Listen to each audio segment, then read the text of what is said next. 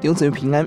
今天我们一起思想撒母耳记上第二十一章，大卫逃难到祭司与外邦。一到九节，大卫逃到挪伯祭司亚希米勒处求助。十到十五节，大卫逃到加特王吉甲之处。承继上一章，大卫跟约拿单确认扫罗杀他的决心，他开始逃亡，而四面遇到危险。在挪伯祭司处，他要食物，要武器。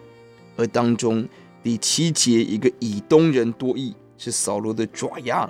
在下一章，我们看到多益的攻击。接下来逃到迦特王，特别是雅吉的臣仆称呼大卫是以色列的国王，逼得大卫必须要装疯卖傻以求自保。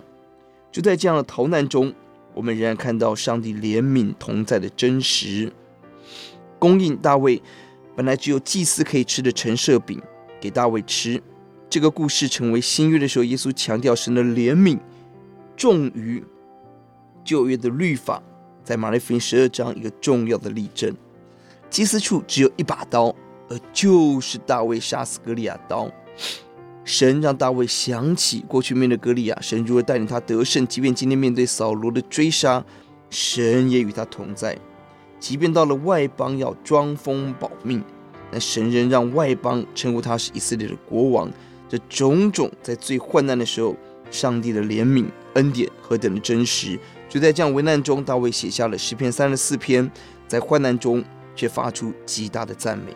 要记在第十一节，雅吉的臣仆对雅吉说：“这不是以色列国王大卫吗？那里的妇女跳舞唱和，不就指他说扫罗杀人千千，大卫杀死万万吗？”这是大卫第一次 被人称为王，竟然是外邦人称呼的，很特别。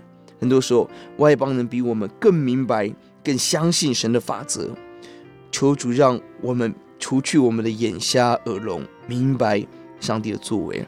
我们低头祷告，主，我们感谢您。就在逃难当中，我们看到大卫可以发出极大的赞美，看到神供应大卫食物，神供应大卫武器跟信心。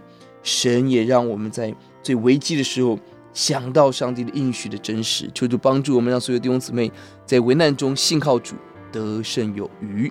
奉耶稣的名，阿门。